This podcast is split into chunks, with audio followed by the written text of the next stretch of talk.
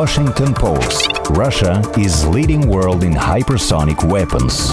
Mitteldeutscher Rundfunk. Die Ostdeutschen und Russland. Ein besonderes Verhältnis. الشرق الأوسط روسيا تستعرض عضلات أسطولها البحري 人民日报施雨健的俄罗斯民族 Svenska Dagbladet Putin vill öka Rysslands makt steg för steg Ina Panorama Все самое актуальное глазами мировых СМИ. Это подкаст «Инна Панорама». В студии Дмитрий Бабич, Алексей Красильников. Дмитрий, приветствую. Здравствуйте. Погибнуть за украинский Крым. Что может быть глупее? Такой вопрос задал читатель немецкой газеты Die Zeit по поводу последних событий вокруг Крымского полуострова. Ну и немец сам себе ответил на этот вопрос. Ничего глупее быть не может.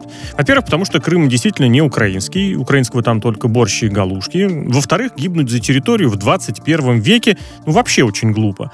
Не территория сегодня определяет части нации, а уровень развития экономики, образования, качества государственного управления. Кстати, в вопросе качества госуправления простых решений нет. Его не дает автоматически ни многопартийность, ни принадлежность к западным организациям типа Евросоюза или НАТО.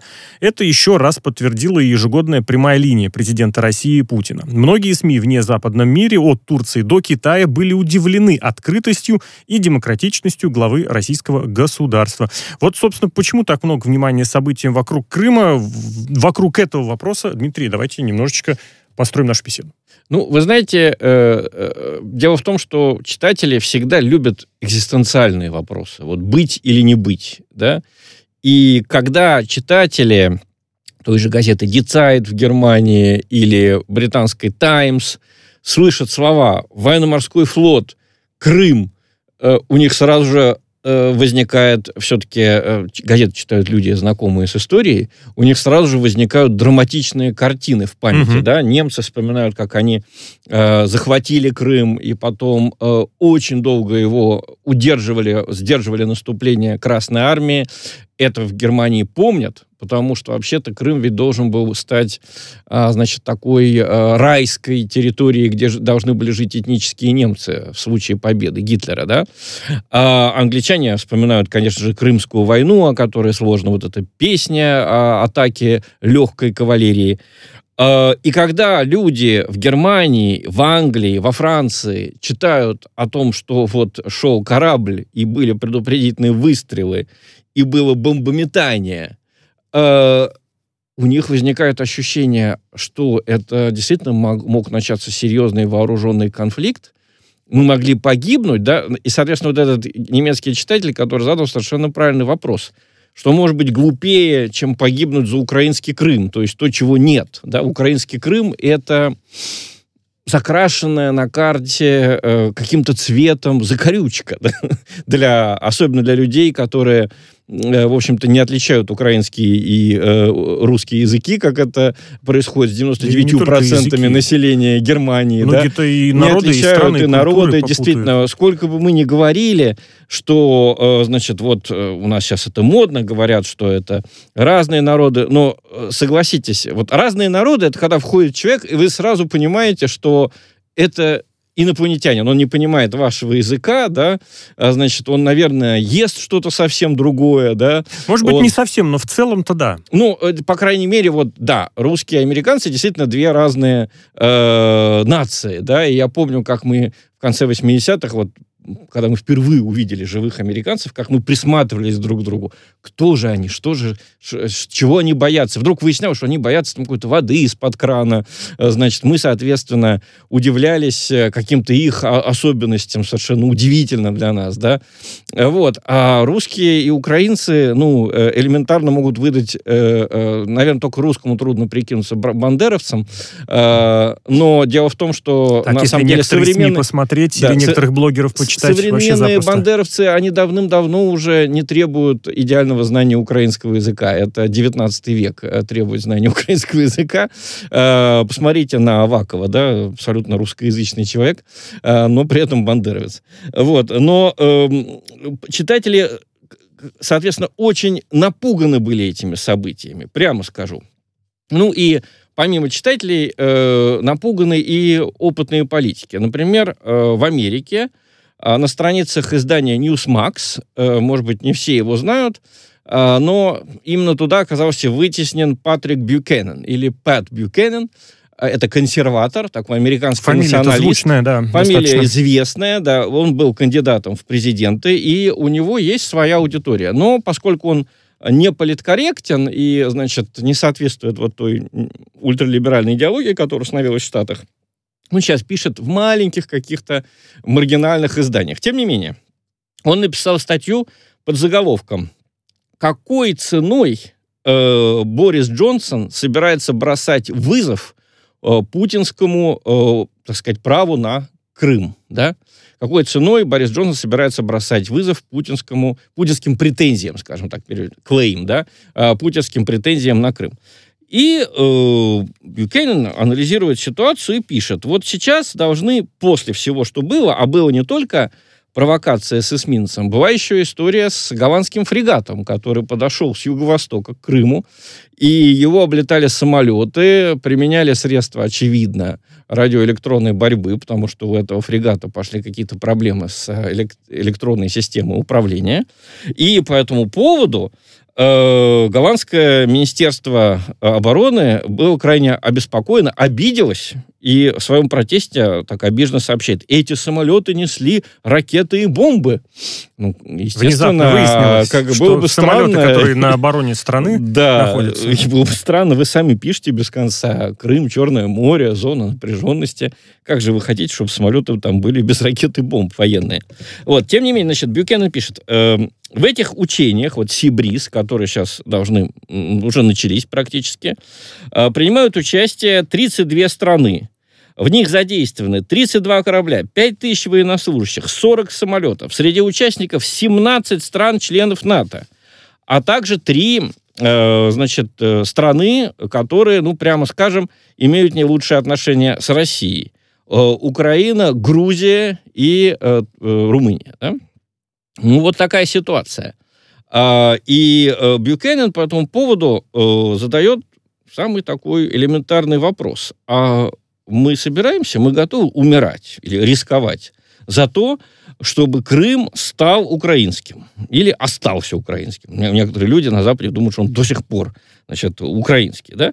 И сам себе отвечает, нет, мы ради этого умирать не готовы. И э, в этом плане процитирую последний абзац статьи Пата Бьюкеннена э, в, в издании Newsmax. Э, Соединенные Штаты должны четко сказать Борису Джонсону, что если он захочет спровоцировать российский военно-морской флот в Черном море, то пусть не надеется, что шестой флот США будет для него таскать каштаны из огня. Конец цитаты. Э, ну, при этом Букенин обращает внимание на то, что совершенно удивительная ситуация. Значит, э, Россия говорит, мы стреляли, бросали бомбы, мы были крайне обеспокоены. Британское Министерство иностранных дел и британское э, Министерство обороны сначала сказали, ничего подобного не происходило. Что-то где-то далеко были какие-то выстрелы, но вообще все нормально. Вот, э, значит, Бюкенен это цитирует. Версия Лондона звучит намного менее драматично, чем российская. Эсминец Defender якобы шел себе, шел по морю у берегов Крыма, в водах, которые мир считает официально принадлежащими Украине. Раздались какие-то выстрелы россиян, но британцы их якобы даже особо и не слышали, стреляли где-то далеко, и выстрелы ничем не угрожали кораблю. А бомб вообще не было, никакие бомбы по курсу корабля якобы не сбрасывались. Ну, по счастью, оказалось, что на борту был корреспондент BBC Джонатан Билл, э, который, собственно говоря, э, насчитал 20 российских самолетов, которые баражировали, так сказать, там, кружили в небе над ним. И читатели говорят, э, вообще-то страшно все это наблюдать. Страшно не только потому, что э, был предупредительный огонь и э, был реальный заход в территориальные воды, а страшно еще по степени вранья, которая раздается с британской стороны. То есть э, чиновники уверяли, что вообще все нормально, да. То есть представьте себе, что 22 июня польские чиновники, когда там, не знаю, на них нападает нацистская Германия, сказали бы, мы ничего не особого не заметили, не услышали, ну вот что-то, кажется, начинается, да. Ну так просто не бывает, так не должно быть, да. Вот. Э, ну, потом еще многие издания обращают внимание на то, что на, э, своей прямой линии э, президент Путин отметил новые важные факты по поводу этого самого эсминца. Оказывается, помимо эсминца, был еще и э, американский самолет-разведчик, который... Ну, вот эти самые ребята, которые летают там достаточно регулярно, да. если я правильно понимаю. Но Путин именно связал эти две вещи, э, то есть проход эсминца и вылет э, из Греции, с территории Греции поднялся американский самолет-разведчик. Причем интересно, что Путин назвал его бортовой номер 63 97 92. Комментаторы отмечают, что это как бы сигнал. Э, бортовой номер можно увидеть только если у вас очень хорошая или э, разведка, или э, ну, средства слежения, да, электронные да, да. средства слежения, слежения. Вообще, я бы сказал так, что насколько становится понятно, тактика России, она напоминает тактику э, божьих коровок, да, вот они такие яркие, и это предупредительный цвет. Э, на самом деле, э, если попробовать божью коровку на вкус, она ужасно горькая, да? То есть мы не только не скрываем свои какие-то возможности, когда они у нас появляются, это агрессор скрывает свое оружие, чтобы потом бить на, наверняка. Ну, а мы, наоборот, да. говорим, у нас есть, так вот что не этой, связывайтесь. К этому противоречию даже, или я бы сказал, к этим двум точкам зрения, рано или поздно действительно приходишь в, в любой дискуссии очень часто из серии «Стоит ли демонстрировать свой козырь или, наоборот, его попридержать?» Вот о чем речь. Ну, я думаю, что страна, которая хочет избежать войны, да, э, она как раз демонстрирует э, то, что у нее есть возможности обороняться. Все, конечно, понимают, что, несмотря на, может быть, какие-то наши временные там, преимущества в области гиперзвуковых mm-hmm. ракет и так далее, в принципе, конечно, бюджет США в 14 раз больше нашего военного бюджета, а военный бюджет европейских союзников НАТО, по данным Стокгольмского института проблем мира, э, он почти в 4 раза больше. То есть мы тратим на оборону 27% Э, вот того, что тратят европейские союзники НАТО, то есть это Германия, Франция, Британия, Эстония. Э, Эстония, вот если их всех э, суммировать, то мы тратим 27%.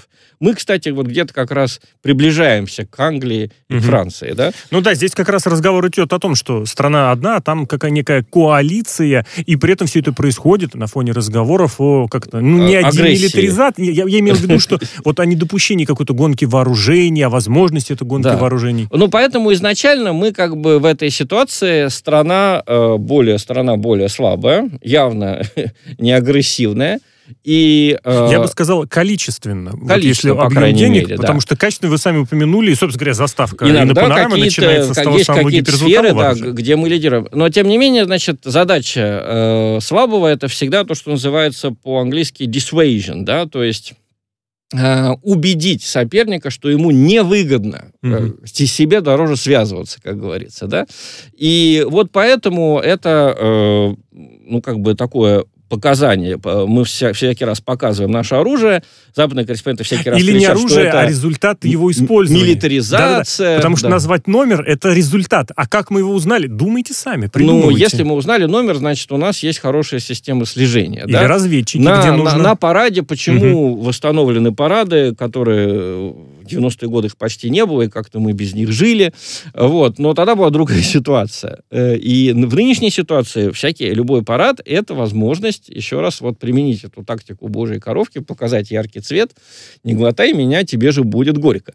Вот. И э, это заметили многие авторы, в том числе э, вот о прямой линии Путина пишет китайское издание Гуанча, оно, правда, правда, э, немножко э, разочаровано тем, что почти ничего не было сказано о российско-китайских отношениях. А неделя-то какая, да. да. И, и видеоконференции, и столетия но, КПК. Но это было компенсировано, э, компенсировано, безусловно, да, вот этим, э, по-моему, состоящимся виртуально. Да, значит, да, да, закрытый саммитом, канал видеосвязи. Э, да, и э, в этом плане Э, все у нас неплохо. Например, э, та же самая газета Global Times, э, собственно, китайская, скажем так, официальная газета, пишет о том, что Путин и Си Цзиньпин создали единый фронт.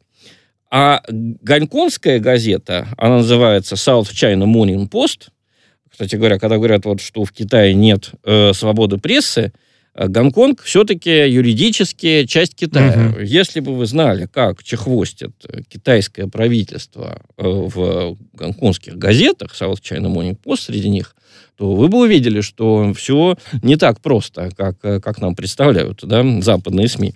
Так вот, э, South China Morning Post, которая совершенно так сказать, не заинтересована в том, чтобы э, изображать ситуацию между Россией и Китаем идеальной, э, тем не менее пишет, что Пекин и Москва, цитирую, усилили свою риторику, направленную на оборону от Вашингтона, и продвигают более справедливый и демократический международный порядок, э, чем э, предлагаемый Соединенными Штатами и Европейским Союзом. При этом они подчеркивают, что военного альянса формального нету. По какой причине?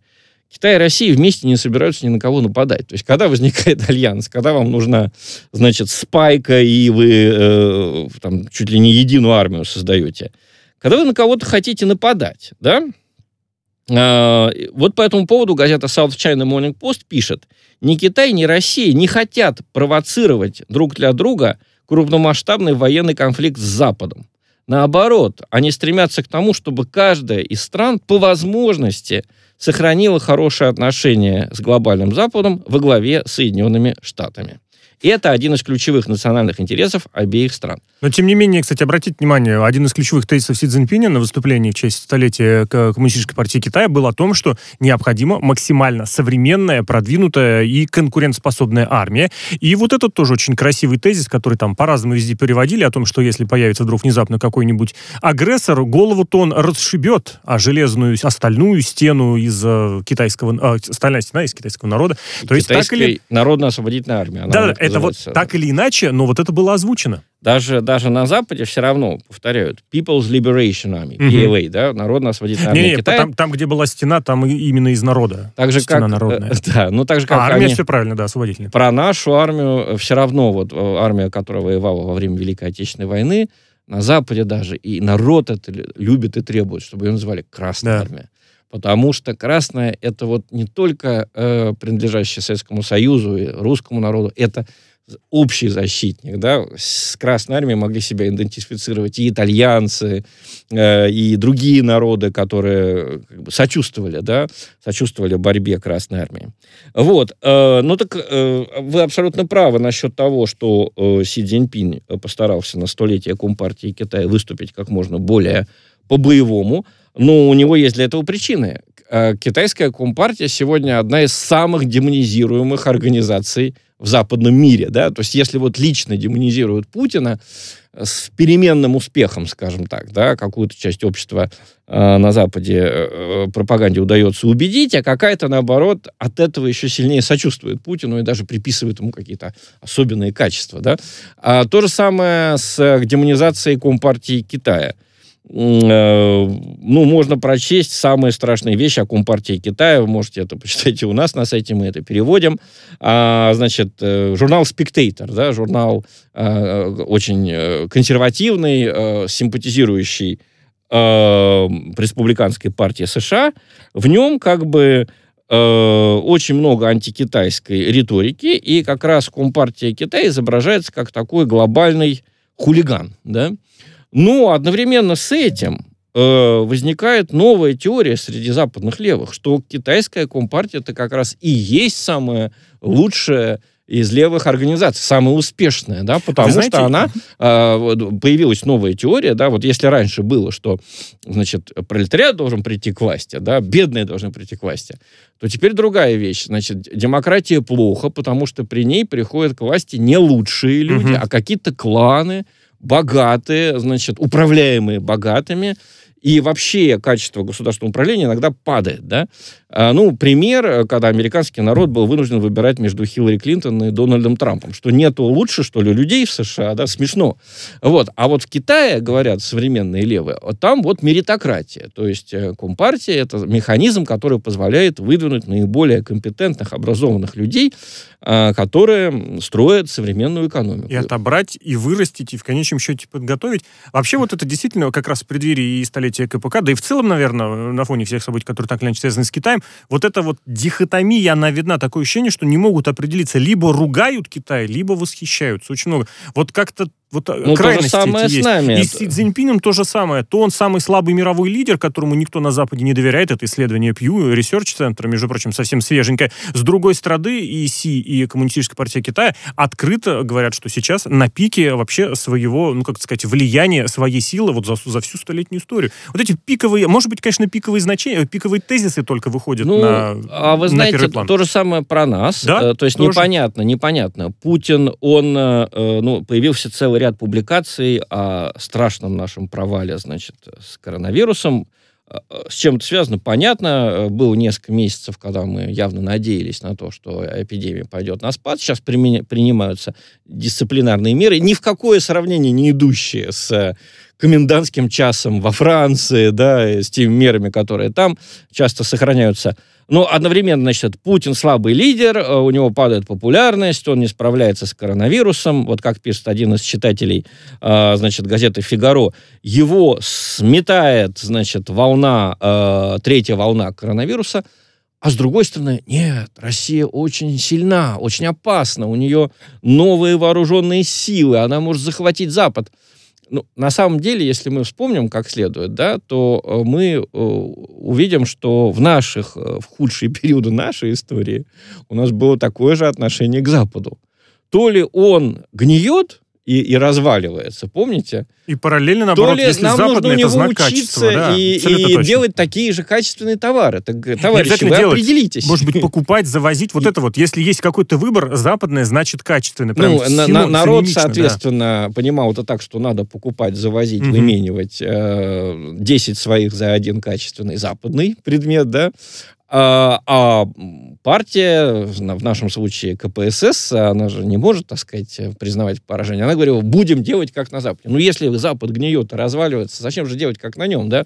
Вот. Это просто черта всех тоталитарных идеологий. Вот такая дихотомия, да. Противник одновременно э, как бы, то, что называется, насекомится, да, вот он маленький, он ничтожный, и в то же время демонизируется, да, то есть он очень опасный и очень могущественный, очень коварный. И да? за счет этого, видимо, очень такой прогнивший. Да, в этом плане, видите, так получается, э, что, э, э, ну, об этом статья, кстати, нашего министра иностранных дел Сергея Лаврова, некоторые тоталитарные тенденции на Западе, если мы посмотрим на собственную историю, мы их увидим. Причем не в раннем, не в позднем Советском Союзе, как вот сказал наш глава разведки Нарышкин, а как раз в раннем, да, когда шпиономания была настоящая, не слабенькая, как при позднем Брежневе или при Горбачеве уже вообще этих шпионов, так сказать, не верили в них или смотрели на них, так сказать, э, сквозь пальцы, да, а вот как при Сталине, когда во- во- за каждым углом видели, значит, а- агента, врага и так далее.